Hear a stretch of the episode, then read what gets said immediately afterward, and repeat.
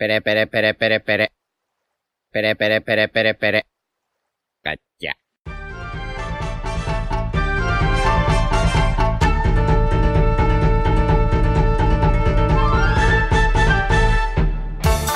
Hola Nakamas, bienvenidos una semana más a Radio Pirata, vuestro podcast favorito de One Piece. Estamos eh, pues con nuestra tripulación habitual. ¿Qué tal chicos? ¿Qué tal Royal?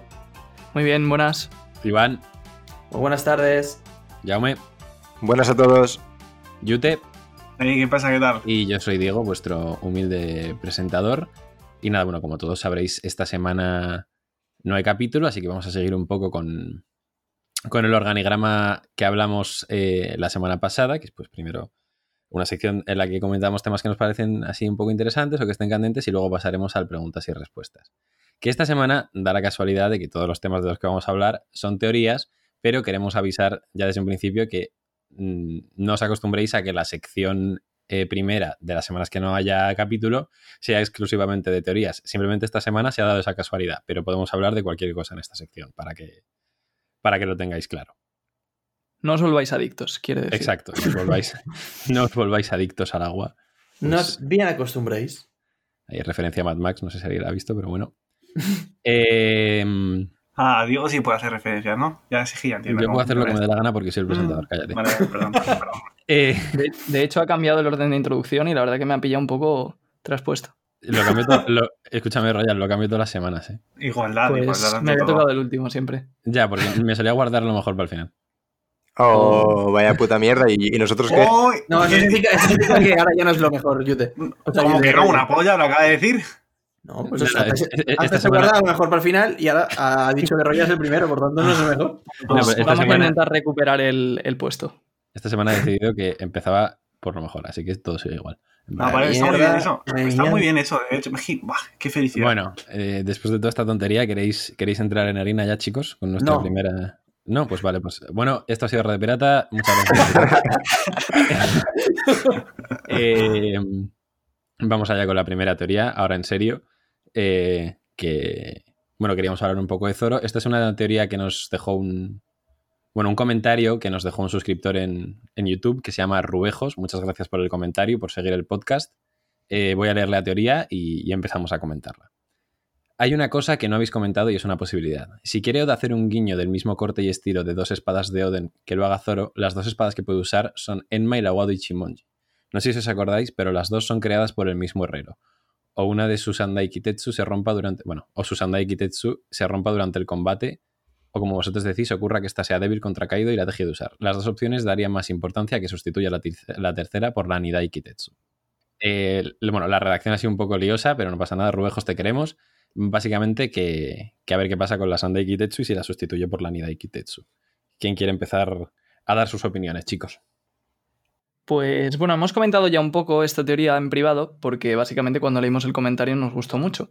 Así que comento yo un poco lo que se me ocurrió y luego Jaume creo que tiene alguna cosilla para complementarme. Entonces, eh, básicamente, a mí esta teoría me encantó cuando la leí porque podría ser que Zoro, eh, bueno, hasta ahora hay como una tercera espada en el arco de Wano que no se sabe muy bien qué va a pasar con ella, ¿no? Que es la Nidai Kitetsu, que es en teoría la espada siguiente a la Sandai Kitetsu que tiene Zoro. Yo llevo un lío con las espadas y los nombres que no lo podéis imaginar ¿eh? y seguro que hay mucha gente escuchándonos que también. A ver, Sí, pues para los que se líen, las Kitetsu eh, son, es como un, una- un grupo de espadas, simplemente hay tres, la Sandai Kitetsu, la Nidai Kitetsu y la Shodai Kitetsu, que respectivamente se traducen como tercer dedo del demonio, segundo dedo del demonio y primer dedo del demonio, y se supone que van en orden ascendente de la tercera es la peor y la primera es la mejor, y se supone que están todas malditas, y ya está.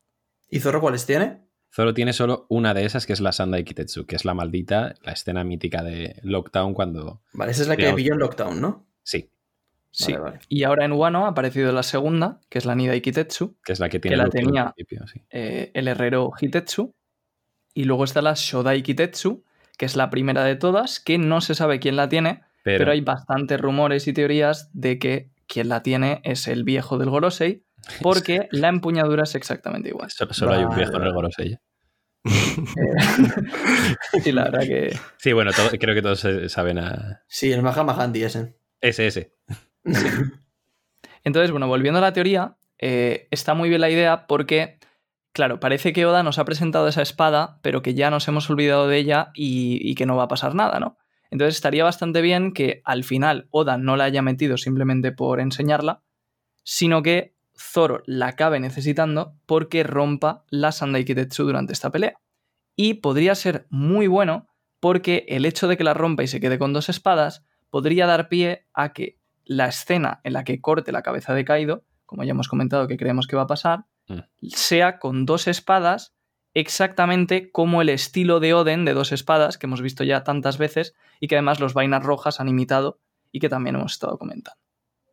Vale, yo quería hacer una pregunta. Eh, es que ahora- mismo, físicamente, ¿dónde está la Nidai Kitetsu? Es que no me acuerdo. No se sabe. Por lo que sabemos en teoría, creo que la última vez que la hemos visto fue en la prisión de Udon, cuando, cuando Luffy se la llevó hasta allí. Pero ahora mismo no se sabe que yo sepa dónde está. Ah, vale, Si la Nidai es la que le quitó, o sea, la quitó, no, la que se llevó Luffy. Sí. Vale, ok, ok. ¿Y esta no, Sí. se, y no se la dio a Zoro? En principio no, porque, o sea, simplemente lo que pasó realmente fue que Luffy la llevaba encima, entonces Luffy le llevaron a la prisión y a partir de ahí ya se le perdió la pista a la espada. Vale, ok. Es que yo me acuerdo que cuando Luffy se la llevó, como que todo el mundo daba por hecho que se la terminaría dando a Zoro, ¿no? Claro, pero como fueron capturados y demás, al final se complicó. Sí, pero Zoro, Vale, en vale. plan, no, cam- no cambia sus espadas eh, por cambiar. Nunca. No, es porque se hay da un la motivo. circunstancia. Exacto. Claro, ahora, por ejemplo, le, le han quitado la que tenía de Ryuma y ha cogido a Enma. Exactamente. Vale, vale. Sí, y además hay una cosa a comentar que es que el, no sé si lo ha comentado el usuario que nos ha hecho la, la- la pregunta en el comentario en YouTube, pero es que Zoro en los primeros capítulos, cuando, cuando le conocemos, en su flashback, eh, se ve que, que le llaman en plan Nitoryu Zoro, es como su apodo, porque utiliza dos espadas en el dojo y es, es bastante curioso eh, leer eso porque claro, nosotros siempre relacionamos a Zoro con tres espadas, pero él en sus principios se le conocía como Nitoryu Zoro. Y, que, y tener en cuenta que ahora, en relación a Oden y hacer esa- referencia, quizá utilice dos espadas para, para luchar contra Kaido, pues es, es más que curioso. Sí, hay una imagen muy, muy chula de Zoro de niño que básicamente está haciendo la misma pose que hacía Oden y que han hecho los Rojos. es que eso quería decir yo. Entonces- yo soy, yo, eh, bueno, ya sabéis todos que yo no creo. Por lo menos no creo que Zoro mate a Kaido. Lo de que muera o no, ya tal. Pero la imagen de Zoro ahora haciendo la misma pose del Oden Nitoryu podría ser epicarda. Buah. Sin ninguna duda. Vale, pues eso sería un poco lo que opinamos sobre la teoría de. Bueno, la teoría que hemos generado un poco a partir del comentario de Rubejos, que una vez más, muchísimas gracias por dejárnoslo. Y vamos a pasar a la siguiente teoría que queríamos comentar en el podcast de hoy, que es una teoría de, de un youtuber eh, que no es muy conocido ahora mismo, pero a nosotros nos gusta mucho. De hecho, lo, lo descubrió Jaume y, y tiene muy buenas teorías. Se llama Marine Random. Desde aquí le mandamos un saludo y le agradecemos muchísimo que nos, nos haya permitido comentar su teoría. Y es eh, una teoría sobre los orígenes de Barba Negra. Y, y bueno, antes de entrar en harina, yo quería decir que es una teoría como. O sea, yo nunca había escuchado una teoría sobre Kurohige tan bien hilada y que tuviese tanto sentido. Yo creo que todos estáis un poco de acuerdo con eso, ¿no? Sí, Sí, completamente. Y tan diferente y original, porque normalmente con Kurohige siempre más o- era un poco lo mismo. Y esta como que se aleja un poco de eso y por lo menos cuenta cosas que yo ni siquiera me había planteado. Sí, además, Sí, a mí una cosa que me gusta igual. mucho. Una Bueno. cosa que me gusta mucho de la teoría y es que eh, como que da esos giros, ¿no? No- Normalmente cuando se hace una teoría de One Piece, Oda te la rompe con un giro que no te esperas y creo que esta teoría ya en sí tiene en cuenta ese, ese giro. eh, Es una teoría muy, muy original que además está muy bien documentada y que bueno, que yo animo a todos los que los que nos oigan a, a ir a verla, a pesar de que la comentemos aquí, y a ir a escucharla y que lo, lo tendrán en la descripción. Sí, exacto. Eso iba a decir. Dejaremos el, el enlace a la teoría de Marine Random en la descripción. El vídeo se llama, por cierto, por si alguien lo quiere buscar, El horrible pasado del Yonko Kurohige, el secreto de Marshall D. Teach, One Piece Teoría.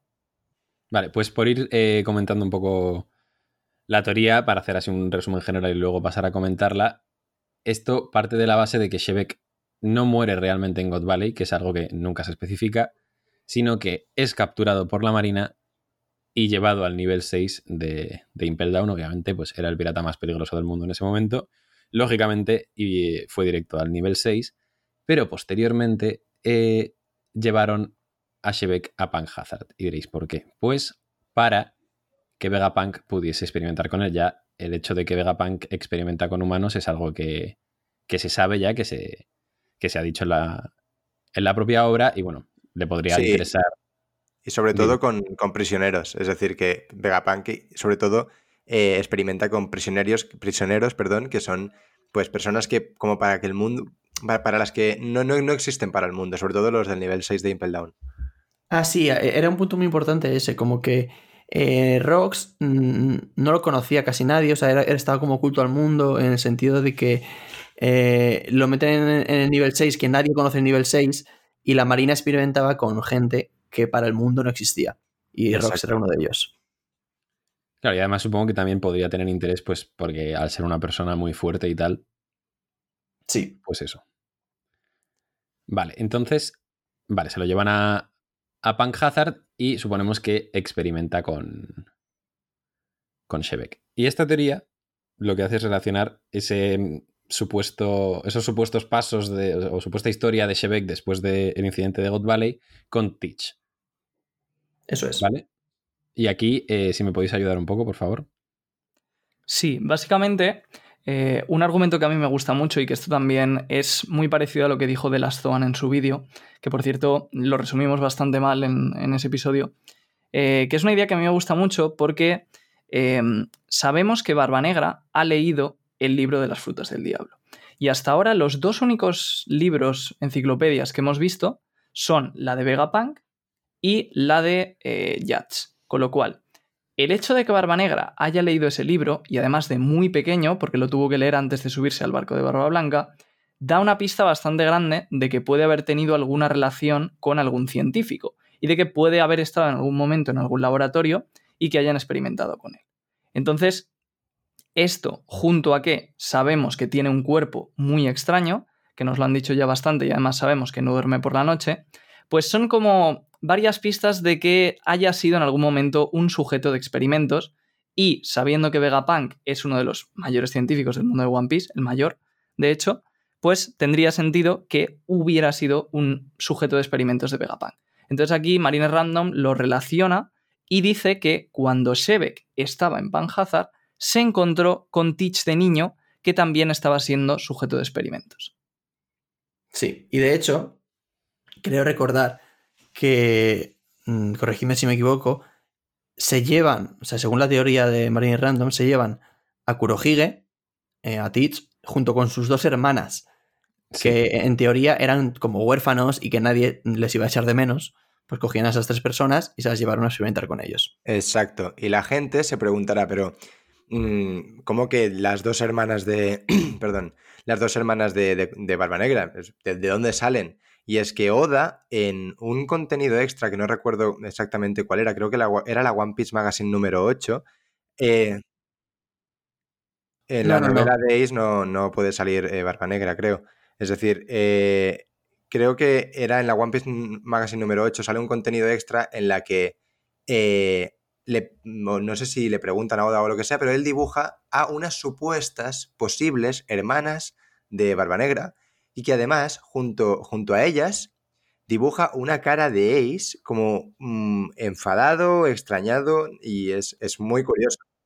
Vale, pues el hecho de que Vegapunk quisiera experimentar con, con tres hermanos, bueno, también hay que dejar claro que mm, se ha relacionado ya desde un principio a Vegapunk con experimentos eh, que están relacionados con las frutas del diablo. Sabemos que él es el responsable de que los objetos puedan asimilar frutas del diablo. Exacto. Exactamente. Sí, y entonces lo que comenta Marina Random, que tiene mucho sentido, es que parece lógico que Vegapunk en algún momento haya querido investigar con el hecho de que alguien pueda comer dos frutas. Y entonces ahí, eh, bueno, voy a hilarlo yo un poco, te, co- te cojo el, el relevo, Diego. Me parece estupendo. Porque, mm, o sea, las frutas del diablo, evidentemente no sabemos lo que son todavía, pero yo creo que casi todos ya estamos bastante seguros de que tienen bastante que ver con el ADN. Porque se ha mencionado varias veces en, en One Piece el concepto del factor del linaje, Sí. que parece ser como una forma de Oda de hablar del ADN sin meterse un poco en, en ciencia y demás. Entonces, parece que tendría sentido que Vegapunk, si lo que quería es que una persona pudiera comer dos frutas del diablo, intentara juntar en un mismo cuerpo varios ADNs. Y eso es lo que comenta Marine Random, que hizo Vegapunk, y que intentó hacer con las hermanas de Barba Negra en el cuerpo de Barba Negra.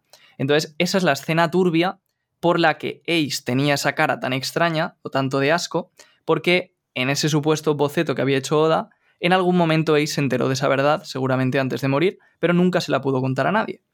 Y eso es lo que ocurrió traumático en la infancia de Barba Negra y que hizo que él acabara teniendo, digamos, a sus dos hermanas dentro de su cuerpo, de alguna manera, esto es un poco fantástico, evidentemente, y que pueda comer más de una fruta del diablo. Y eso explica pues casi todos los misterios de Barba Negra, como que las tres cadáveres de su Jolly Roger, como que pueda comer varias frutas, eh, también lo de que no duerma, que sería un efecto secundario, igual que en las Smile, es el hecho de no parar de reírse, etcétera, etcétera. Entonces es muy interesante la teoría. Ahora me comentáis y debatimos todo, pero la idea es muy buena y para mí de las primeras que consigue como eh, explicar todos los misterios de Barba Negra de una forma que tiene sentido en One Piece y que además eh, tiene argumentos. Sí, y además, eh, añadiendo algo, algo a, lo que has dicho, es que se ve a Barba Negra cuando Oda lo dibuja de pequeño, se le ve llorando por la noche, por la noche sabemos porque, porque no duerme, pero se le ve llorando. ¿Por qué estaría triste? Y claro,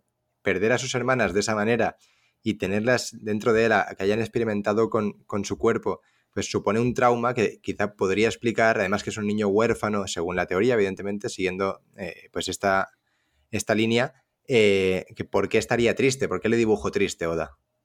Claro, es que además, si, si esta teoría resulta ser así, literalmente cada noche pasada en vela sería un recordatorio de todo lo que pasó. Sí. Y no solo de las hermanas, sino también de Ross Shebek, que al final eh, la teoría dice que es quien la ayuda a escapar de Punjazar para que la, búsqueda hacia la tripulación de Shirohige. Sí, podríamos eh, incluso comentar que en esta teoría se establece una especie de relación entre Shebek y, y Teach, un poco parecida a la de Luffy Shanks, más o menos. Eso, es. como que lo motivan y de hecho, es que nos estamos dejando muchas cosas que ya lo hemos dicho. recomendamos que la gente se escuche la teoría porque nos vamos a dejar pequeñas cosas que a lo mejor son importantes, pero sí, o sea, como que Rox influenció a, a, Kurohige a, tanto como a salir a la mar y tal, como a convertirse en el rey del mundo. O sea, eh, Rox quería ser el rey del mundo, pero le pasó esa voluntad a, a Teach.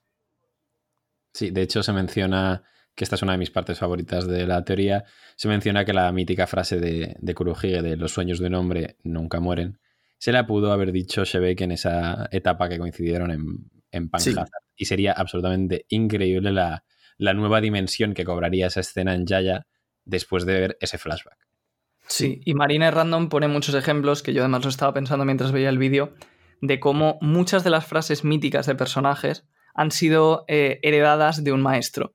La de Low, la de Robin, la de Sanji. Hay un montón de casos en One Piece así.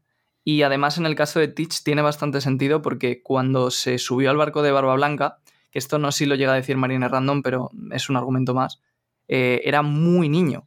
Entonces, el hecho de que tuviera ya un plan tan malévolo, digamos, y tan pensado desde pequeño, es un poco sospechoso y tendría más explicación si realmente fue una voluntad que había heredado de, de que fue quien le contó como su vida, sus planes, entonces Stitch heredó ese sueño.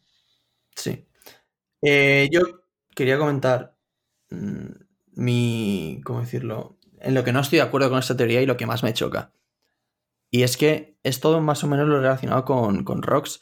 Es que a mí no, no me termina de cuadrar, para empezar, que la Marina experimente con un tío tan fuerte en el sentido de que, de que sea capaz de, coger a, Rox como si fuera un tío más, cualquiera, y experimentar con él, cuando Rox puede ser un tío que a lo mejor eh, debe tener seguramente Haki del Rey, o igual no Haki del Rey, pero es que mm, Rox solo con el Haki que tenga debería ser capaz de evitar que cualquiera experimente con él.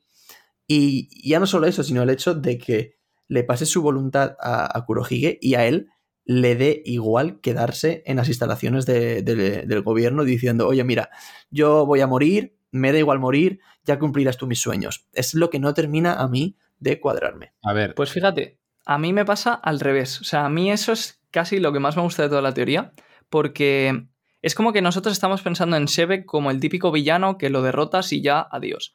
Pero me gustaría mucho que Shebek haya dejado él mismo un legado. Y eso es algo que hasta ahora, si no se cumple esta teoría, no ha ocurrido. Y por eso me encantaría. Y creo que Oda ha cuadrado mucho las fechas para que esto se cumpla y para que Shebek y Teach se hayan, se hayan podido conocer. o sea que yo eso sí que lo veo. ¿Tú de verdad ves a Shebek un tío como el que pasa de querer convertirse en el rey del mundo a, bueno, me da igual que lo haga otro por mí? Yo, es que creo yo que personalmente no, Yo creo que no es tanto eso, sino que Shebek, eh, mm, al ver que fue derrotado por Roger y Garp, dijo, o sea, ya está, ya no, puedo hacer esto. Hay dos personas que, que, son capaces, son más fuertes que yo, me pueden parar, mi sueño se ha ido a la mierda. Voy a intentar que continúe a través de este niño. Sí, y de hecho él había perdido a toda su tripulación. Y además, otra cosa que estaría bien es que sería un poco la dualidad del lado D que también tiene Teach, justamente. Claro, es como. Ese lado un poco de voy a dejar mi sueño para la siguiente generación. Eh, ¿Nos parece súper curioso que justo le mandase a por Shirohige? Em, siendo que Big Mom y Kaio también son dos piratas muy poderosos. En plan. Claro. Esto puede ir a lo mejor con que Shirohige le traiciona a la tripulación de Roxy se une a Garp y Roger en la batalla de God Valley. Yo creo que puede ser. Bueno, eso no sé en qué influiría la decisión de Rox, pero sí que Rox diga, es, ese es el más fuerte. Con ese es con el, con el, que más fácil lo vas a tener, ¿sabes? Sí, exactamente. Y también puede ser cuestión de suerte, ¿eh? Porque Barba Negra también tiene mucho de destino y, o sea, no tiene por qué ser planeado lo de unirse a Shirohige. Pienso yo. Yo, creo que mm. sí que debió de ser planeado. ¿eh? Habiendo sido Shirohige subordinado de Rox, sí que podría ser planeado perfectamente. ¿eh? Sí, sí, podría ser perfectamente, pero creo que también puede ser que simplemente el plan fuera subirse a un barco de alguien tocho, de alguien importante, y diera la casualidad, que además es que me imagino la cara de Barba Negra cuando lo cuente, de que dio la casualidad de que ese era Shirohige. A ver, bueno, sí puede, ser. A mí una de las cosas que, que, irá con el tema del destino que has dicho, perdón, Yute, sigue. No, no, a mí una de las cosas que más me chirría de la teoría es que eh, Robin por escapar de O'Hara, que vale, era O'Hara y, sabían todo y podrían leer los poneglyphs y sabían parte de la historia del siglo vacío, es que Robin escapa y le, le clava una recompensa de 80 millones, pero aquí es que Barba Negra consigue escapar de Punjazar siendo que eh, es un experimento fallido, entre comillas, que puede comerse eh, dos frutas del diablo y por, lo que hemos estado hablando, hablando antes eh, previo al podcast, lo que tenemos entendido es que, aun estando en la tripulación de Sirio de pequeño, Barba Negra no tuvo recompensa. A mí eso me extraña muchísimo. Ya. A ver, eso es interesante. Si no sabemos lo que pasó. Igual Shebek hizo algo para que al escapar lo diesen por muerto al niño, no sé. Puede ser, sí, puede ser. Sí, a mí una cosa, o sea, por seguir un poco con contras que tiene la teoría, porque yo me apunté unas cuantas y estuve pensando también. Perdón que te corte, antes de las contras, es que me parece que hay un punto también importante a favor que no hemos comentado, que es el hecho de que Shebek le, le habló a, a, Teach del nivel 6 de Impel Down, porque recordemos que el nivel 6 de Impel Down es una cosa súper secreta. Ah, sí, eso lo dice la teoría también. que, que fue directo a la prisión al nivel 6 a, a, coger miembros para su tripulación, cuando en teoría no debería por qué saber que hay un nivel 6, porque eso está oculto.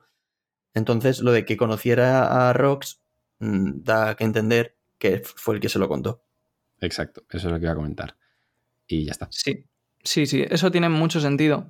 Entonces, a mí las cosas un poco que más me han chirriado, escuchando la teoría, son eh, primero el hecho de que Vegapunk experimentara tanto con, con Shebek como con Teach. Con Shebek, porque parece que simplemente es un pirata como demasiado poderoso para cogerlo de sujeto de experimentos, pero eso Oda lo puede, lo puede cuadrar.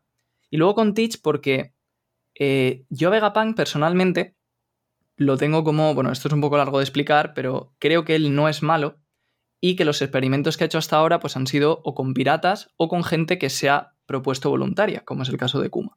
Entonces, que cogiera a tres niños y los, bueno, a las hermanas de Teach las matara directamente, me parece algo, pero vamos, muchísimo más cruel que todo lo que ha hecho Vegapanga hasta ahora, que además sabemos que ha estado ayudando un montón al pueblo de, en el que estuvo Frankie, por ejemplo, en el Time Skip. Entonces, a mí eso es lo que menos me ha gustado, y he estado pensando un poco como una posible explicación para justificar eso. Y entonces se me ha ocurrido que a lo mejor, pues, eh, quizás los, bueno, Barba Negra y sus hermanos a lo mejor eran hijos, sus hermanas, eran hijos de algún criminal, o que ellos mismos de pequeños, como estaban en una ciudad esta de huérfanos, pues hicieran algo también horrible. Pero ya os digo, eso es lo que menos me encaja. Y luego, un comentario en el vídeo que es también muy interesante, que es de alguien que dice, ¿por qué si el experimento de Vegapunk era probar que alguien pueda comer varias frutas, no le dio a Barba Negra ya las frutas del diablo? Y luego Barba Negra no había comido ninguna. ¿Entendéis, no? Coño, sí. Honestamente ni lo había pensado. Y es que, claro, es que es lo típico que no piensas, pero es un argumento en contra muy fuerte. Se podría decir que consiguió escaparse antes de, ¿sabes? Sí, o sea, cuando Kurohige se dio cuenta de que ya, ya era capaz de, consumir dos frutas, dijo, hostia, ahora es cuando me tengo que ir. Y se, fue. Y respecto a lo del científico malo, eh, puede ser que haya tenido como su especie de arco de redención. O sea, por ejemplo, yo cuando te hablo de un, científico, lo que a ti más te viene a la cabeza es Einstein, y Einstein en un primer momento ayudó a, crear las dos bombas atómicas que, bueno, que luego impactaron en Japón, y luego, eh, años más tarde, firmó un tratado de no volver jamás a crear algo de ese tipo. Entonces, puede ser que al ver la atrocidad que había hecho con eh, estos tres hermanos, dijese, no, ya no más. Pues eso me parece muy curioso. me ha gustado mucho eso que has dicho, Jude. Sí, eso yo creo que es muy One Piece y que tiene bastantes opciones. Sí. Y también, bueno, yo es que le, he tenido en mi cabeza como alguien bueno, le he tenido en mi cabeza como alguien que solo le importa eh, sus experimentos y ya, no sé. Es. es claro, es que hay muchas personalidades de científico que puedes tomar. A mí, a, mí, por lo menos, la que más me cuaja es la de él está en sus experimentos y le da igual el resto del mundo. Sí, eso, eso yo lo pensé también. Es decir, Vegapunk puede ser una persona eh, buena, pero que tenga una escala de prioridad, una moral, que a pesar de ser bueno, lo que más le importa es la ciencia y los experimentos. Y luego ya, ¿sabes? Sí, pero la cosa es, ¿pondría eso por encima de los niños? Pues a lo mejor es un poco su mancha en su historial, precisamente, como dice Yute. Estaría bien. Eso es. Sí, pero luego tendría ese arco que dice Yute de redención. Y ya mm. estaría. Y, todo cuadra. Y ya que estamos hablando de Vegapunk, más o uh. menos creo que ya hemos acabado un poco con esta teoría. Creo que nos ha gustado mucho a todos. Sí, eh, gracias a, a Marine Random, que, que son máquina y todos a seguirle. Sí. Em, pues gracias a esa teoría se me ocurrió otra idea que me parece interesante y que quiero aprovechar para contaros. Y es que nos llevamos mucho tiempo preguntando dónde vamos a ver a Vegapunk y dónde está Vegapunk. Y yo estaba pensando, vale, ¿y si precisamente esa isla que conocemos que es totalmente secreta, donde hay esclavos de los Tenryubitos, que es muy misteriosa y que parece que los Mugiwara van a tener que ir, que es God Valley, es el lugar donde está ahora mismo Vegapunk. Y ese es en el momento en el que le conocemos. ¿Qué os parece? ¿Por qué God Valley? ¿Y por qué no? God Valley porque es el lugar totalmente secreto donde nadie puede encontrar a Vegapunk y nadie puede acceder a los experimentos y porque además tiene una, mm, un ejército de esclavos prácticamente que los tienen ahí los dragones celestiales para experimentar. Pero God Valley no fue hundido. No se sabe qué pasó con God Valley. Claro, eso es lo que el gobierno quiere hacer creer al mundo, pero... pero... ¿te sigue cuadrando que todavía haya esclavos de los 100 rubitos ahí después de lo que hicieron Roger y Garp? Yo creo que sí. ¿Y para qué querrían los 100 rubitos tener esclavos en una isla absolutamente inaccesible? No, o sea, ellos simplemente tienen esclavos pues por, tener esclavos. Por, para montar sobre ellos y cosas así. Como cromos, ¿no? Pues desgraciadamente sí. A ver, puede ser. Mm, Vagapunk es uno de los personajes más misteriosos de la historia y God Valley, como que no sabemos nada, pues podría encajar perfectamente. Dejémoslo en que es una, una idea bastante interesante. Exactamente. A tener en cuenta. Pero no más que la teoría de Marina Random, que de verdad, para mí ahora mismo, la mejor de Barba Negra. Ojo. Exacto, yo, yo pienso exactamente igual. Sí, sí, sí. Marine Random se la sacó totalmente. Eh, bueno, ya yo creo que, si queréis decir algo más para finalizar, pero yo creo que ya hemos cubierto todo bastante. Sí, ya podemos pasar a las preguntas y respuestas, ¿no?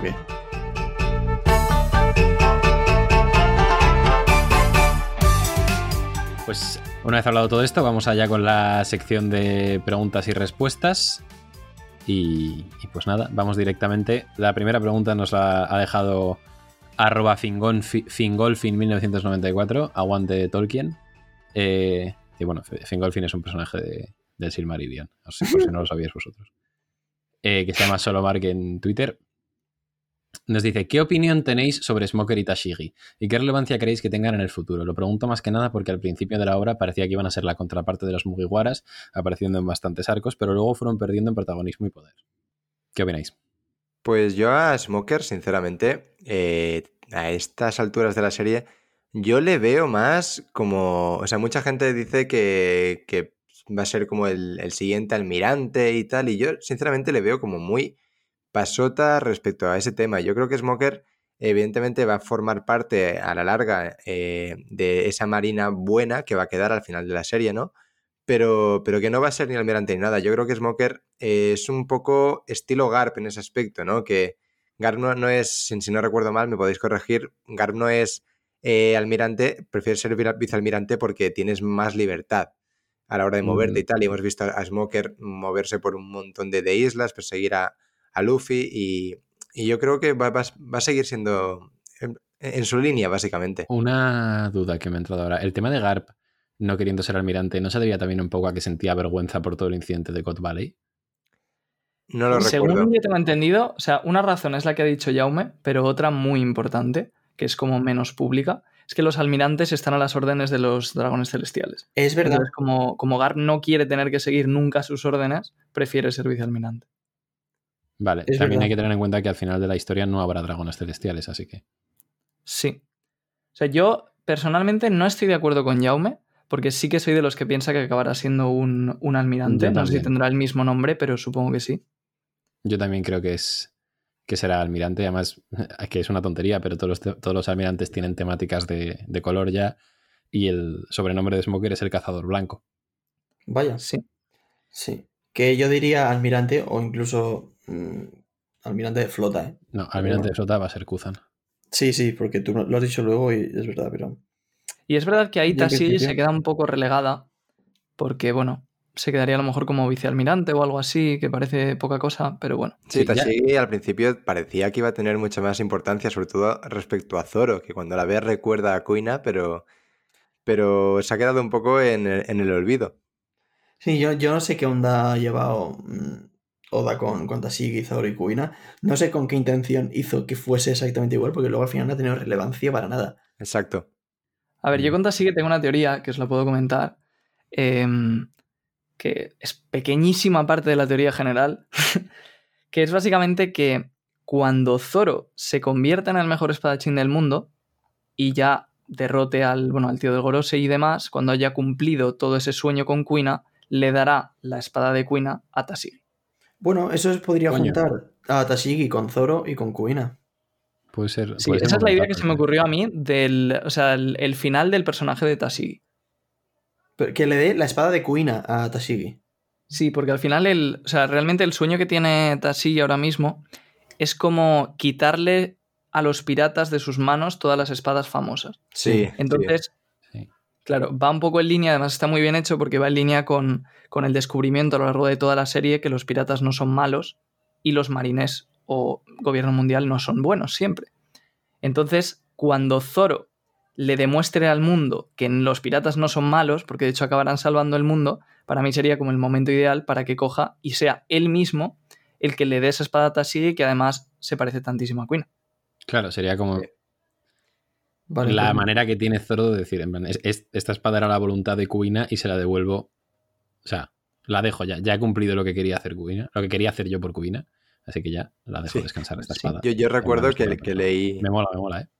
Yo recuerdo que leí hace poco eh, lo, de, lo de Tashigi, que quiere quitarle todas esas espadas ¿no? importantes a, todos los piratas que las tienen. Y, de verdad que en ese momento, creo que se lo comenté a Diego, dije, pues no, se ha flipado ni nada, porque que me parece más ambicioso que ser el rey de los piratas. quítasela a mi Hawk. claro, quítasela a mi Hawk tú. Además, de hecho, dijiste que dijo, se que a, a, todos. Y un momento dice, bueno, a todos no. Sí, es verdad, es verdad. No, no, no, mira, no recordaba eso. Y sí, porque Zoro le dice, ¿me la vas a quitar a mí? Y dice bueno, bueno, a todos no. Eh, pues, pues eso sería un poco lo que, lo que comenzamos de tu pregunta. Muchas gracias, Fingolfin. Eh, pasamos a la siguiente. Nos la deja arroba andresbetis7. Hola, Betis. Ande Betty. que dice ¿qué argumentos le daríais a alguien que no ve One Piece porque es muy largo? Larga puede ser la respuesta, ¿eh? sí, sí. Mm, yo simplemente diría que es que es la obra de ficción que más me ha marcado e influenciado en mi vida, sin ningún tipo de duda. Es verdad que es larga, pero es que cuando la ves, eso se convierte en un punto a favor de lo buena que es y ya está. Sí, o sea, yo ligando con eso, es una serie que tú la empiezas y casi que agradeces que sea larga porque no quieres que nunca se acabe y que diría que igual One Piece dura mm, lo que pueden durarte 30 series a la vez, pero es mejor que 50, ¿sabes? O sea, eh, da igual lo largo que sea, mm, es, mejor que ver otras 30 series que te van a ocupar al mismo tiempo. Pues yo voy a ser más práctico. No sé si nos lo pregunta porque tiene un amigo concreto que quiere que se lo lea, pero yo creo que para la gente que está en esa situación, lo mejor es enseñarle algo de la serie que ya haga que no pueda dejar de leer. Porque eso es lo típico que tú piensas hasta que empiezas. Y luego cuando empiezas te alegras de que sea larga. Entonces, si tú le enseñas algo de la serie, algún momentazo, algo increíble, seguramente ya le capte la atención lo suficiente como para empezar y luego ya, pues, a disfrutar del camino. Sí, y además yo quiero decir una última cosa que, bueno, ya lo he dicho, y es que yo me estoy releyendo One Piece ahora y he empezado hace poco, y es que de verdad, que es que también les digo que bueno, que luego decidan, decidan lo que quieran, pero que hagan el esfuerzo de leer una o dos orillas los primeros capítulos, o verse los primeros capítulos del anime, porque es que ya es buenísima desde el principio. Sí. Sí, y luego también, gracias a la genial adaptación que está haciendo One Piece, tanto en castellano como en inglés, ya no es tan larga la serie y, vamos, te la puedes ver dedicando mucho menos tiempo, saltando de todos los rellenos y, y mucho mejor. Sí, eso, eso salva vidas. ¿eh? De hecho, podemos decir que podemos dejar eh, One Piece en la descripción para la gente que no lo conozca y quiera, y quiera verlo. Sí, de hecho, mira, para la gente que no sepa lo que es One Piece, porque igual alguien hay, One Piece es, mm, por así decirlo, eh, un proyecto que han iniciado fans en el que se encargan de coger el anime y de recortar escenas de relleno y escenas que a lo mejor en cuanto a ritmo no son necesarias y acortan el anime eh, para que se haga, pues, para la redundancia, más corto y más entretenido. Sí, que para, para aclarar una cosa que lo has explicado muy bien, que no cortan solo el relleno típico entre, entre arcos, que cortan relleno típico de escenas eh, exageradamente alargadas de, la serie, pero que son canon. O sea, básicamente lo que hacen es conseguir que el anime sea lo más fiel al manga posible. Exacto. Iba a decir sí, y además es el típico proyecto que desde fuera dices, bueno, un proyecto hecho por fans, una serie tan larga, seguro que no sale bien. No, no, es que lo están haciendo muy bien. Sí, yo de hecho hablé con, perdón, Royal, hablé hace poco con uno de los que lleva One Piece y me pasó un drive en el que eh, discuten ciertos temas o cómo llevan, digamos, ese proyecto y hay una profesionalidad y un trabajo detrás espectacular. Yo, de la verdad que os lo recomendamos mucho y para cualquier persona que empiece ahora One Piece, sin duda, pasadle la versión que están haciendo ellos. Sí, sí, es que yo de hecho eh, quería comentar que le estoy enseñando One Piece a, un amigo y, la estamos viendo por One Piece y es una maravilla. Y ya está. Así que bueno, eh, una vez comentado eso, muchísimas gracias Andrés Betis, 7. Eh, pasamos a, a la siguiente pregunta. Esta nos la deja Sun Kien de Eagle. Em, ¿Es el One Piece el tesoro de Joy Boy de la misma forma que es el sombrero para Luffy? No hablo ya del concepto de tesoro que deja a las futuras generaciones, sino de que si el One Piece era la posesión más preciada para Joy Boy cuando éste vivía. Un saludo. Muchas gracias por tu pregunta. Eh, y bueno, ¿qué opináis? A mí es que me parece una cosa como súper One Pieceera. Sí, me, me encanta esta pregunta y me parece que está muy bien pensada. Y es que, además, lo único que sabemos del One Piece es que es una historia muy divertida, bueno, o una parte, ¿no? Que es una, parte del One Piece es una historia muy divertida, que, bueno, pues que es lo que dice Roger. Pero vamos, que sí que me, encajaría, a mí me encajaría muchísimo, pero muchísimo, porque además en One Piece ya no solo con, con Luffy, sino que hemos visto a gente que tiene, digamos, e, esos tesoros pequeñitos, ¿no? En plan, eh, Nami tiene sus, mandarinas, eh, eh, Shushu, el perro de, eh, bueno, de, la isla en la que está Baggy al principio, tiene su, su, tienda de animales que le dejó su, amigo, entre comillas, dueño, ¿no? Mejor decir amigo. Y, no me encajaría, eh, bueno, digo, a todo lo contrario, me encajaría muchísimo que Oda nos rompiera otra vez más, que el One Piece simplemente fuera, bueno, simplemente entre comillas, pero también fuera la, eh, el tesoro más preciado de Joy Boy. Es que me encajaría perfectamente. Sí, suena muy bonito, pero si yo voy a ir a como Luffy, a lo mejor es un palo, ¿sabes? no, pero igual. Un escarabajo. Su palo. posesión más preciada es la historia de su vida, ¿sabes? Es, un poco ambiguo, pero como, o sea, todos sabemos que en el One Piece hay una historia divertida de After y tal. Igual, precisamente, su vida, su historia divertida era su posesión más preciada. De hecho, el otro día leía por Twitter de un seguidor que el One Piece en japonés la palabra hacía otro juego de palabras que justo no me acuerdo muy bien cómo era, pero creo que eh, la conclusión era que el One Piece era la historia de Joy Boy y era una historia súper triste y desgarradora, pero que él se la tomó con humor. Entonces, no sé, por comentarlo, vaya. Sí, yo creo que el One Piece como tal no creo que sea una sola cosa. Va a ser varias cosas. Una, una, de las cosas del One Piece pues será eh, toda la historia del siglo vacío, de los D, de las armas ancestrales.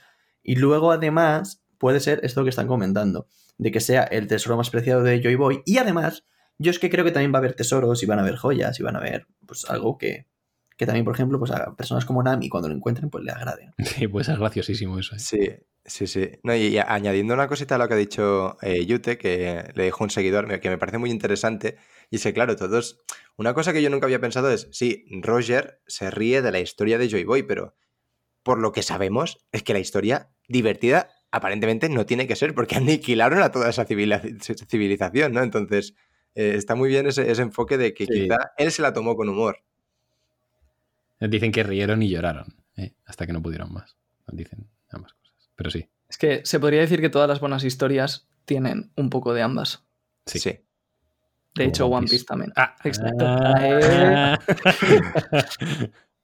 Nada, pues por contestar también yo al comentario que no he dicho nada. Em, la verdad es que estoy muy de acuerdo con lo que habéis dicho. La gente a lo mejor se piensa que yo me callo muchas cosas por la teoría y tal, pero realmente creo que vais muy encaminados si es algo así. Y, sobre todo por lo que decía Diego de que no tienen por qué ser cosas distintas. O sea, puede ser que el propio tesoro de Joy Boy sea precisamente esa historia y esa voluntad, sobre todo, que no llegaron a cumplir y que luego se ha ido pasando. Entonces, eh, claro, hay dos opciones. O sea, yo pienso que el sombrero de paja que tiene Luffy, el primero que lo llevó, o puede que el segundo, si se lo pasó también alguna especie de maestro, fue Joy Boy. Pero si fue el primero, ese tesoro no sería, o sea, el tesoro de Joy Boy no sería el sombrero de paja.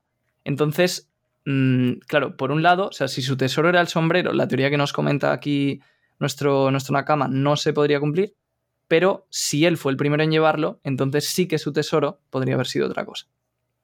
Así que nada, eso es todo. Perfecto, pues muchas gracias, Sunkien, por la pregunta. Pasamos a la siguiente, que nos la deja arroba javiarco12 en Twitter, y es ¿qué Akuma Nomi os gustaría tener a cada uno? Y bueno, voy a empezar yo. Ya me gustaría tener la OPOP Nomi de Lo, porque me permite hacer básicamente cualquier cosa. Ya está. ¿Hay, que decir cada uno una diferente o qué? Porque es que. A ver, me podéis copiar si queréis, por eso he dicho yo primero, porque sabía que alguien más iba a querer decir. es que la OPOP. Así que me podéis comer la polla de uno en uno. yo, elegiría o esa o la de. Lo siento, YouTube, porque sé que lo has dicho antes eh, fuera del podcast. Además, yo te insulta por lo bajo, ¿sabes? La de Kizaru, tío. A mí, a, mí, el hecho de viajar a la velocidad de luz y en, en un chasquido estar prácticamente donde me diese la gana, eh, me llama mucho la atención, la verdad. Y la de OPOP, pues también, porque tú creas un room y ahí haces también lo que quieras. Yo, cualquiera de esas dos me valdría.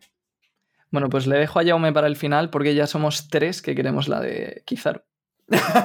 ah, o sea, ya, está. Tú también rollas la de Kizaru. Sí, o sea, con la cantidad de tiempo que te da eso es increíble, vamos. Todos los problemas de mi vida se habrían solucionado. Claro, tú piensas en efectividad. Mentalidad de tiburón.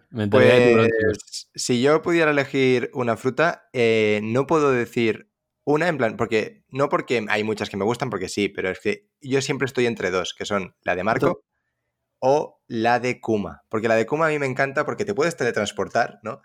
Y que pues en ese, en ese ámbito de eficacia que tú buscas, ¿no? De velocidad, el Royal me, encanta. Y, también eh, porque me encanta la idea de poder eh, a tus amigos o a tu familia siempre poder sacarles de dentro todo el mal que llevan, tanto emocional como, como físico, es que eso me, llama mucho la atención. No lo había pensado. No, claro, porque como lo de Kuma es repeler, pero Oda lo llevó hasta el extremo de repeler cosas incluso abstractas como el dolor, o te, te podrías repeler incluso el cansancio. Claro. En realidad sí, ¿eh? la fruta de Kuma es increíble. Puedes hacer feliz a todas las personas que te rodeen, prácticamente. pero ahora no me copies la idea, hijos de puta, ¿eh? yo, sigo con la POP, tú tranquilo. Muy buena. Vale, pues ya está. Muchas gracias, Javi Arco, por la pregunta. Em, pasamos a la siguiente, que nos la deja arroba enecoretegui en Twitter. Y es, ¿qué personaje creéis que le dará la voluntad de Ace? Situándonos en este punto de la historia, dudo mucho que Oda introduzca un nuevo personaje que le conceda tal poder, por lo que supongo que será alguien que ya conozcamos. A ver. A ver, es que. Es que, tampoco no, hay mucho no es que de hecho yo diría Luffy, porque es lo, es lo que dice. Lo dice Shirohige. Lo dice Shirohige. Eh, hay un, Es una escena que me encanta de Marineford en la que dice: Aunque extingáis su linaje, habrá gente que seguirá heredando su voluntad. Y en medio, en medio, del discurso te ponen un plano de Luffy medio muerto. sí, tenéis razón. Estaba pensando en el Sabo versus Akainu que tengo en mi cabeza, pero tenéis toda la razón. pero no, pero eso también se puede dar. Sí, sí, pero que, no tiene más que. A ver, que, son hermanos. Es decir, es que aunque no sean del mismo linaje, es que yo creo que ahí está la cosa. Ahí dice Luffy, porque creo que todavía no conocemos a Sabo, pero yo creo que el juego está ahí, ¿no? No es su linaje, pero son hermanos, aunque no sean de sangre. Y yo creo que tanto Luffy como Sabo van a heredar esa, Sí, o sea, yo si, no, yo si no hubiese dicho nada, para mí sería Sabo. Sí. Es que al final, eh, yo os quiero preguntar una cosa. ¿Cuál es la voluntad de Ace? Eh, eso es una buena pregunta. Porque no tiene un sueño claro como... La Luffy y Sabo tú sí que puedes identificar como una ambición que se puede, que se puede heredar, pero lo que quería Ace era hacer que Shirohige fuera el rey de los piratas. Es muy curioso, porque encima Shirohige, su voluntad era que Ace fuera el rey de los piratas. Sí, pero hay que, no hay que olvidar las últimas palabras de Ace que dice: Mi único arrepentimiento es no verte cumplir tu sueño, Luffy. Sí, o sea, en el fondo Ace sabía. Así que. Eh, eh, eh. Pero no el sueño de ser del rey de los piratas. Sí, sí, sí, sí, sí. Es que, es que, Hemos pensado lo mismo. ¿Y si el sueño al que se refiere Ace no era el de Luffy y de los piratas, sino el sueño del que llevamos hablando semanas y tal? O sea, literalmente lo he dicho. Hostia. Pues sí, además porque eh, esto, a ver, Luffy, que, o sea, creo que todavía eh, es algo que se puede, que me podéis corregir, incluso un seguidor y tal, pero en fuente oficial, creo que todavía no ha dicho que su sueño estrictamente su sueño es ser el rey de los piratas. Siempre ha dicho, voy a convertirme en el rey de los piratas, quiero convertirme en el rey de los piratas, pero creo que nunca ha dicho que es su sueño. La palabra no se lo dice a Kobe al principio. No, no se lo dice, lo he leído hace poco y no, dice en plan, como que eh, es mi destino o, algo así, pero no dice que es su sueño. Mm, yo creo que tiene que haberlo dicho en algún momento, pero es que ahora mismo no Te juro que creo que no. No, y además es que, es que a mí me hace pensar que no lo ha dicho en ningún momento. Evidentemente, esto pues es un trabajo de, investigación muy largo, ¿no?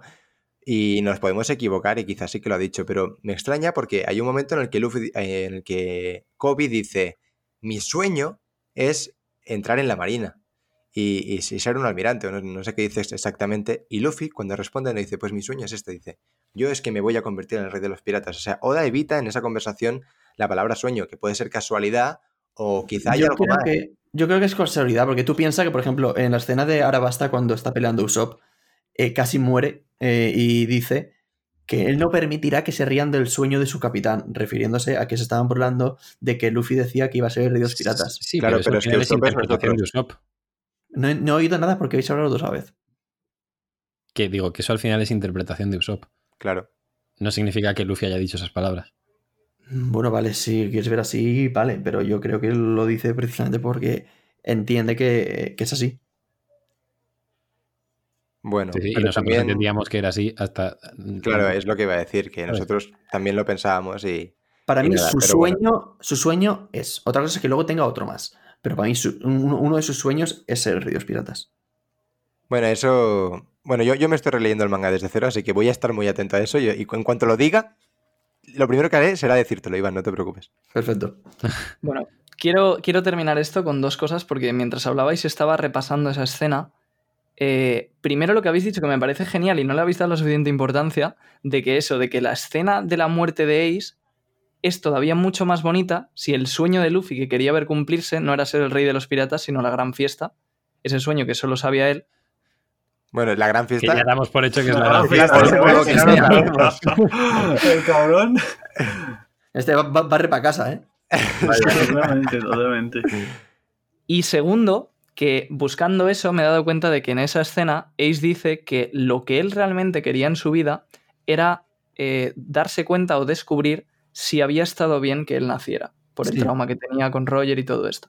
Entonces realmente, o sea, es como que yo creo que eh, Oda dice a través de Barro Blanca que alguien va a heredar su voluntad y demás, por el lema de One Piece y todo, pero realmente Ace sí que cumplió su sueño, entre comillas, y murió feliz. Claro. Entonces, no es la misma voluntad heredada que tienes en otros personajes. O sea que por un lado tienes a Luffy y Sabo que se parecen, pero yo no creo que haya ningún caso tan concreto que podamos buscar con el mismo sueño, más que nada por eso, porque Ace ya lo cumplió. Sí, además que una cosa que se puede reinterpretar o interpretar de esa manera es que las últimas palabras de Ace para todos son gracias por quererme, que se puede traducir como gracias por hacerme ver que sí que debería haber nacido.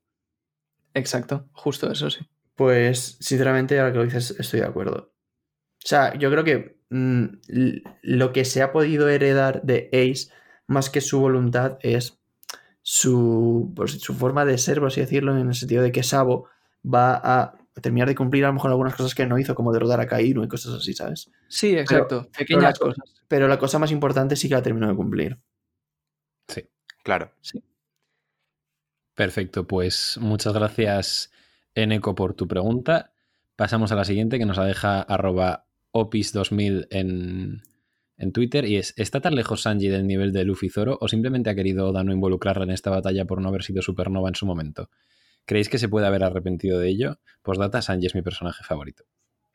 Eh, muchas gracias por tu pregunta. Eh, a ver, sí, yo creo que simplemente Sanji no está arriba porque no es un supernova. Y ya está. Porque, por ejemplo, a mí me parece que Sanji es más fuerte que Killer. Sin duda. Sí, yo también, lo pienso.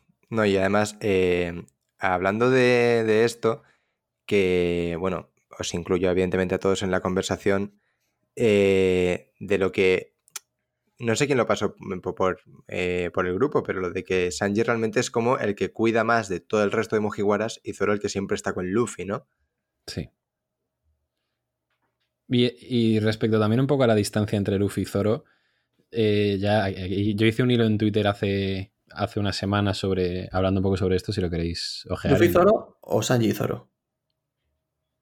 En general, el nivel de Sanji respecto a Luffy Zoro y a Zoro también. O sea, vale, vale que lo podéis, lo, podéis ver si queréis en, mi cuenta, arroba guara, pero de todos modos voy a comentar un poco aquí, que es que Luffy y Zoro son dos personas que están, especialmente Zoro, ¿vale? Pero Luffy también, que están súper orientadas al combate, pues por sus sueños, sus ambiciones y tal. Sanji es cocinero. Y simplemente, y, y, y, ahí está en el trío monstruoso, ¿sabes? O sea, que la fuerza de Sanji me parece que se infravalora muchísimas veces.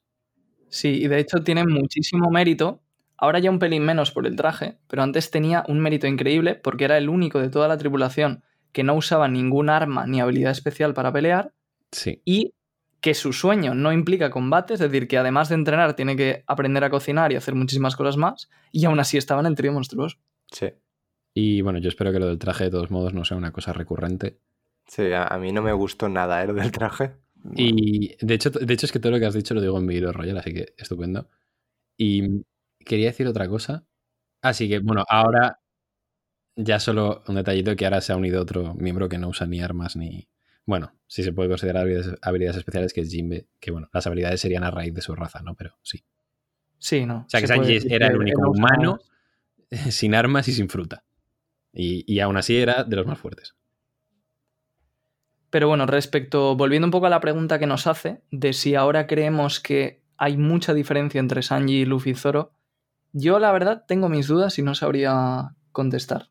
Creo que sí que ha aumentado un poco la diferencia, pero creo que no es tan grande como mucha gente piensa. Y que el hecho de que Zoro esté arriba y Sanji no, es más una cuestión de que, en mi opinión, Zoro tiene que cortar a Kaido, pero no tanto de una diferencia de nivel y de los supernova. Yo estoy de acuerdo. Yo creo que es una diferencia de, orden de personajes, por así decirlo, eh, y, ya está, pero para mí no están muy lejos en cuanto a nivel. Y habrá que ver también qué hace Sanji en este arco. Es que todavía tampoco se puede decir. Es que yo diría que es más grande la diferencia entre Luffy y Zoro que entre Zoro y Sanji. Sí. Sí. O sea, sí, tal cual. Y hay mucha gente que piensa que no.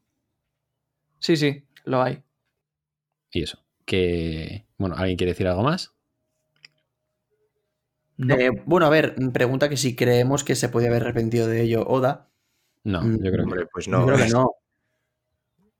O sea, Sanji tendrá, espero que tenga una pelea épica porque lleva muchísimo sin tener una. Oda tiene que tener algo, algo pensado con Sanji. Eso, eso lo dice desde su alma porque es su personaje favorito. Sí, ah, claro. Además, recuerdo que ese ah, chico tenía una foto de perfil de Sanji. Sí, tiene una foto de perfil de Sanji, de hecho. Quiere que Oda se arrepienta. bueno, pues eh, muchísimas gracias por tu pregunta. Pasamos a la siguiente, que nos la deja Liana04. Es, hola a todos, primero felicidades por este proyecto, que me encanta. Muchísimas gracias. Y mi pregunta es, si Kaido o Big Mom mueren, ¿qué creéis que pasaría con sus frutas? ¿Quién sería el siguiente en tener la fruta de Kaido o de Big Mom? Saludos. tema pues complicado. Sí, bueno. Está muy interesante. Ya, bueno, yo lo que pienso es que eh, más allá que en el mundo One Piece sabemos que, las frutas renacen, la única eh, que hemos visto renacer y la hemos visto en acción creo que es la Mera Mera o ha habido otra. Coño, la, de, la de Blanca. La de, ah, bueno, sí, perdón. Eso, no tenemos muy claro qué, ha pasado. Bueno, pero la de Baro Blanca no ha renacido como tal, pero... Se ve renacer en Pan Hazard la fruta del ajolote, la Zoan, que la tenía la mascota de, de Sisa. Sí, pero bueno, yo creo que en general, sobre todo frutas como la de Big Mom y Kaido, más allá de que sabemos que van a renacer en algún punto de, del mundo de One Piece, eh, no creo que las volvamos a ver. Yo creo que van a cumplir su función narrativa y que ahí se van a quedar y que nosotros tiramos para adelante. Sí, además de que primero, eh, primero tienen que morir Kaido y Big Mom. Porque yo Kaido lo tengo claro, pero Big Mom no sé qué coño va a pasar con ella. Sí, pero a mí me gusta mucho esta pregunta porque es que yo creo que no vale solo para Kaido y Big Mom. Vale para cada vez más personajes y ya tenemos a Orochi, tenemos a Kanjuro. Es decir, cada vez que alguien con fruta está muriendo, ya la gente está preguntándose más y más qué va a pasar o qué ha pasado con su fruta. Y para mí que de momento Oda está esquivando el muerto y mi apuesta personal es que lo va a seguir haciendo. Pues es, que no creo que sea tan importante qué pasa con las frutas. de hecho, ya han habido varias frutas que las hemos visto en dos personas. De hecho, en, el flashback de Oden se veía a uno, no recuerdo cómo se llama ahora, pero que tenía fruta de, de Bartolomeo, ¿no? La de la barrera. Sí, pero o sea, el, tema es que es un factor que al final hace que la historia sea infinita. Entonces, claro. Eh, yo creo que incluso como lectores preferimos que sea incongruente para que no estemos repitiendo una y otra vez. Vale, ahora este se come la misma fruta otra vez. ¿Y ahora qué pasa con la fruta? son tantas cosas innecesarias. al final, como tú dices, es infinito. No, no, puedes estar pendiente de todas las frutas, ¿no? Simplemente, pues, pues, claro. pues renacen, en una, fruta y ya se la comerá quien sea, ya da igual. No, y que una fruta se puede perder años y años y años. O sea, por ejemplo, sí. estuvo buscando la Yami Yami muchísimos años y no la, encontró, y la encontró de chiripa. O sea, que es que sí, es una explicación lógica que simplemente pues se pierde, ya está, es una fruta, tampoco es... Claro, claro, es lo que yo iba a decir, que, a mí no me parece incongruente, o sea, simplemente nosotros no, vemos todo el mundo de One Piece, vemos dónde está Luffy, dónde están los Mujis y poco más, entonces, pues sí, cuando alguien muere, pues esa fruta no entra dentro de ese plano y pues sí, que sabemos que la fruta va, va a volver a aparecer y seguramente se la acabe comiendo alguien algún día, pero nosotros eso no lo veremos y además que evidentemente sería muy repetitivo, como habéis dicho. Sí, o sea, fuera de las cámaras lo que puede pasar es que, pues, eh, imaginemos, en un pueblo cercano haya un árbol donde salga esta fruta del diablo. Y entonces la encuentre un niño y diga, ¡hala, qué fruta más rara! y se la guarde en su casa. Y a lo mejor tarde dos años en comérsela. Luego se la coma, no sepa usarla y tarde otros diez años en aprender a usarla. Entonces, al final, realmente, en la historia que nosotros vemos, eso es totalmente indiferente. De todas maneras, yo creo que la pregunta va más enfocada en el sentido de que como son dos frutas de dos personajes importantes, eh, pregunta si alguien importante se las va a terminar comiendo de la misma manera que, por ejemplo, la Shirohige la se terminó comiendo o lo que sea Kurohige y la de Ace, pues Sabo. O sea, que si esas frutas se las va a comer alguien de relevancia. Yo, creo que no. Yo creo que no. Yo, creo que simplemente se quedarán ahí y ya está. Sí. Fuera de, cámara. Eso es. Pues eso, muchísimas gracias, eh, Diana. Pasamos a la siguiente pregunta que nos la deja arroba thingsIlike13. Es, habiendo dicho Oda que Marineford se iba a quedar pequeño comparado con Wano y viendo la presencia al inicio del arco del CP0, ¿no pensáis que vaya a entrar en la guerra a la Marina el CP0 o incluso los revolucionarios? Digo esto porque comparando, en Marineford estuvieron Shirohige con sus comandantes, más la Marina, más los Echibukai, y luego apareció Kurohige y luego apareció Shanks. Sí, a ver, para empezar hay que, hay que hablar un poco de lo de qué dijo exactamente Oda con lo de si iba a dejar pequeño Marineford Wano o era la guerra final o qué era. ¿Vale? Pero al margen de eso, coño, el CP0 está ahí, ¿vale? Eso es un hecho. No creo que esté ahí por nada. O sea, el CP0 tiene que hacer algo ahí. Y también hemos visto a X-Drake hablando con Kobe mm, sobre lo que está ocurriendo en Wano. A mí no me extrañaría nada que aparezca tanto la parte de, de Sword eh, como el CP0. O sea, yo creo que sí. De hecho, los revolucionarios igual no, pero el CP0 y parte de la Marina a mí me cuadraría bastante que aparezcan. Sí, yo voy a añadir pues algo muy importante y es que estoy completamente de acuerdo.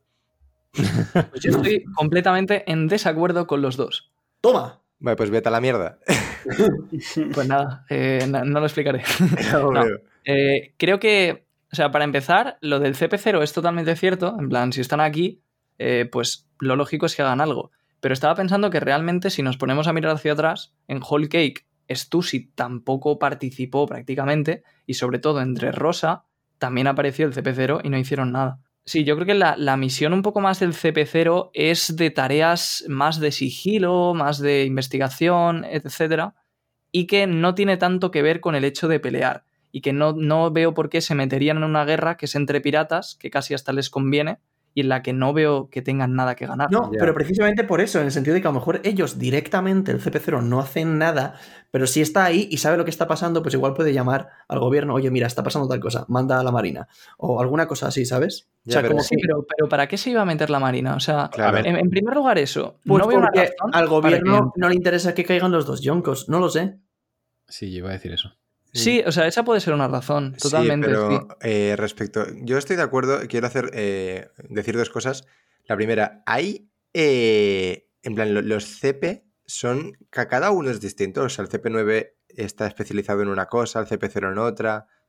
Porque claro, eso no mm. lo tengo muy claro y quizá puede ser una de las razones para que entendamos. Porque igual tenemos una imagen del CP9 y igual el CP0 tiene otra función. Sí, bueno, la respuesta es un poco medio sí, medio no. en teoría, los CPs se dividen por nivel y luego se entiende que cada Cyberpol, más o menos, como está unido, pues cubre una misión concreta en cada momento, normalmente en una zona. Pero en el caso del CP0, lo que se ha dicho hasta ahora es que en teoría son como los escudos de los dragones celestiales. Entonces se entiende que están directamente, eh, o sea, son directamente subordinados de ellos y que las misiones que tienen suelen estar relacionadas con o proteger directamente a los dragones celestiales o misiones, pues eso, muy importantes que tienen que ver con los altos cargos del gobierno. Vale, vale, vale. Pues me ha quedado claro. Y lo último que quería decir es que yo no creo que el CP0 está ahí para informar a nadie, porque esa función ya la hemos visto en Drake. Entonces, sería muy repetitivo, ¿no? Es que yo no descarto el hecho de que, de que Sword esté al margen de eso es. La Marina como tal. Igual es, Sword es una, es una asociación que han creado Scobie, eh, el, coño, el ciego, no, no fue o incluso Kuzan desde fuera. Exactamente, igual es una cosa que está al margen de la marina. Y seguramente Gar, ¿no? Porque si está COVID. Gar puede ser, sí, seguramente. Entonces, si eso es una cosa, es que es teoría todo, ¿no? Pero si eso estuviese al margen de la marina, podría ser que el CP0 esté para informar a la marina de cosas que Drake no va a informar. De todas formas, el CP0, por lo que fue en concreto, es a negociar con Orochi, ¿eh? A negociar el que. Ya, tenía una misión concreta allí, no es que fuera. Vale, vale, sí, pero aunque tenga una misión concreta, si ve que están ocurriendo cosas, igual informa. ¿Sabes? Sí, pero es que puede que ya se hayan ido de la isla, muy seguramente. O sea, yo, yo entiendo lo que decís, ¿eh? Puede, pero, pero... pero lo veo, primero, que no hay una razón clara. Segundo, un poco innecesario. Y tercero, que ya es demasiado tarde para mí. En la situación actual que está la guerra, meter a una gente tan grande como es la Marina o el gobierno, eh, si, si no tiene influencia es porque realmente no aportaría mucho y si la tiene porque va gente muy fuerte, creo que sería demasiado intrusivo en la guerra. O sea, creo que ya tenemos todas las piezas.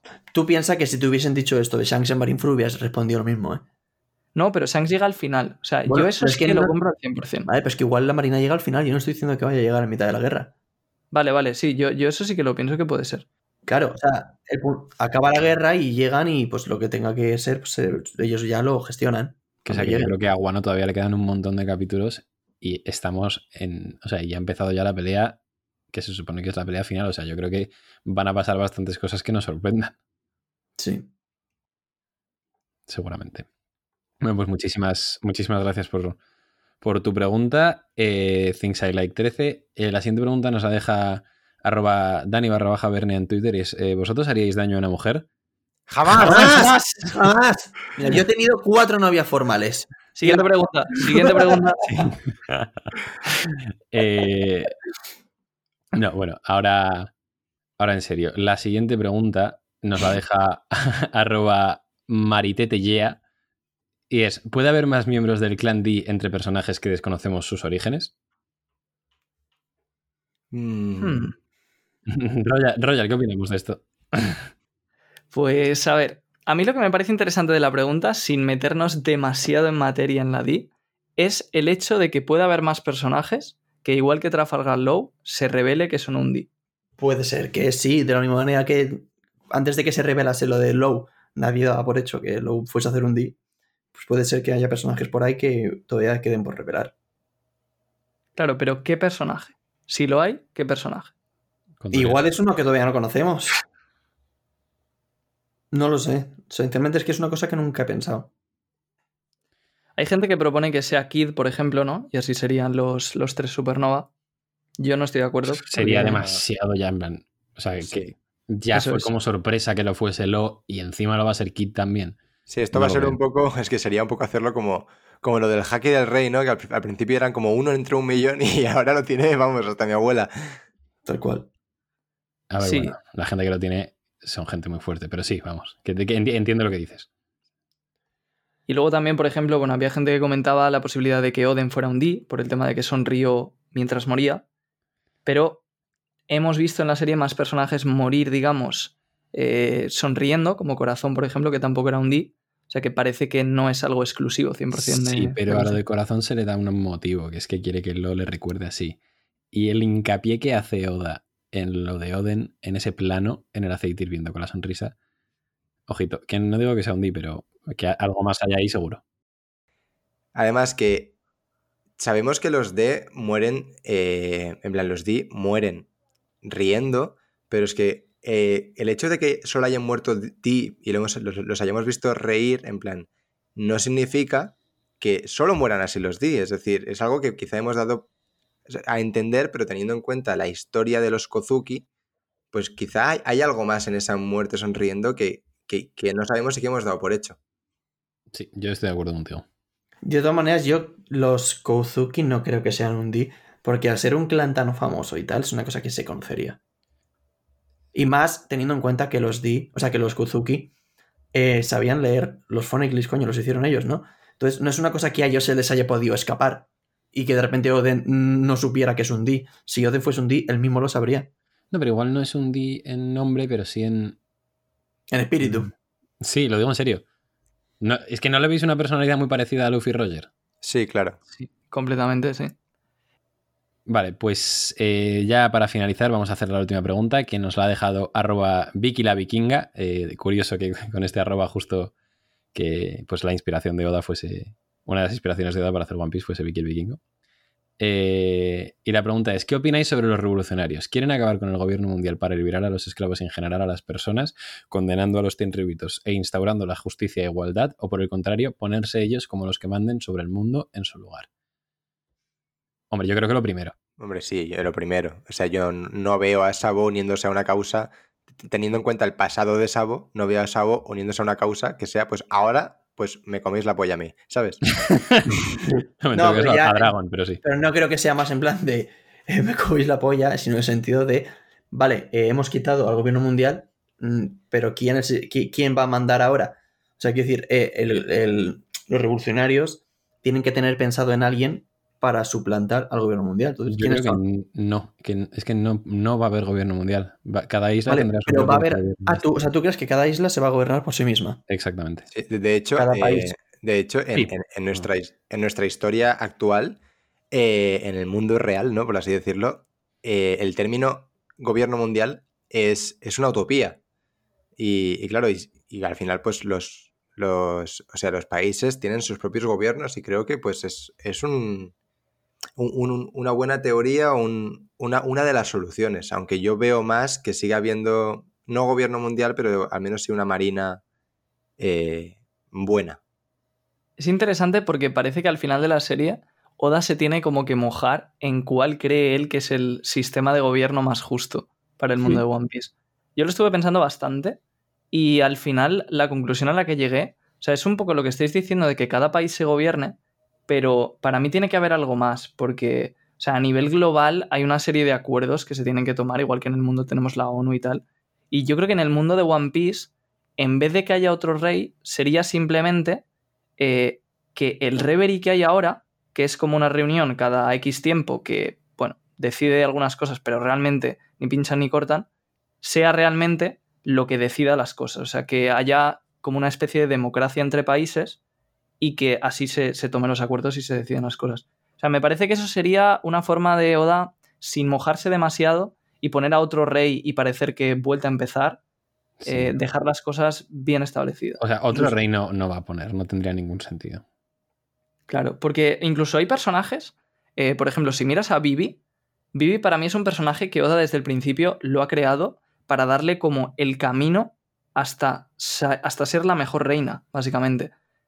Pero una reina de todo el mundo, no lo creo. Me parece demasiado y no creo que haya ningún personaje de toda la serie que merezca ese, ese rango. No, y sobre todo plantear a toda la serie como el gobierno mundial como lo peor del mundo y luego volver a instaurar un gobierno mundial pero con un personaje bueno. O sea, que sí, que Vivi obviamente es buenísima y se cuidaría de todos y tal, pero me parecería una. O sea, que no tendría. Sí, hay que cambiar el sistema, por así Y además, que hay una cosa que no sé si te, la has dejado Royal, pero creo que apoya todavía más lo que dices, y es que en, cuando nos presentan el trono vacío, nos lo, nos lo presentan como que es un trono que no se sienta nadie y que simboliza la unión de los países y tal, y de repente va y me pone su culo en él. Entonces, eso ya te lo plantean como corrupción, ¿no? Y, sería un poco absurdo que te, planteen eso de esa manera y que luego al final de la serie te digan, bueno, pues ponemos otro rey. Eso es, o sea, primero te lo plantean como lo ideal es que no hubiese nadie en el trono para que cuando veas uno en el trono digas, coño, esto está mal. Entonces lo lógico sería que de cara al final lo que está mal se elimine. Exactamente, justo eso. Pues, pues eso sería todo. Muchísimas gracias, Vicky, por, por tu pregunta. Muchísimas gracias a todos los que habéis dejado preguntas y lo sentimos eh, las que no hayamos podido contestar, pero es que habéis dejado un montón y todas muy interesantes. Una cosa importante, aprovecho para decirlo, es que si vemos alguna pregunta muy buena que no nos dé tiempo a decir, nos la guardamos para el siguiente podcast. Entonces, no repitáis las mismas preguntas porque las mejores que no hayamos dicho ya se quedan guardadas. Exacto, muchas gracias Royal.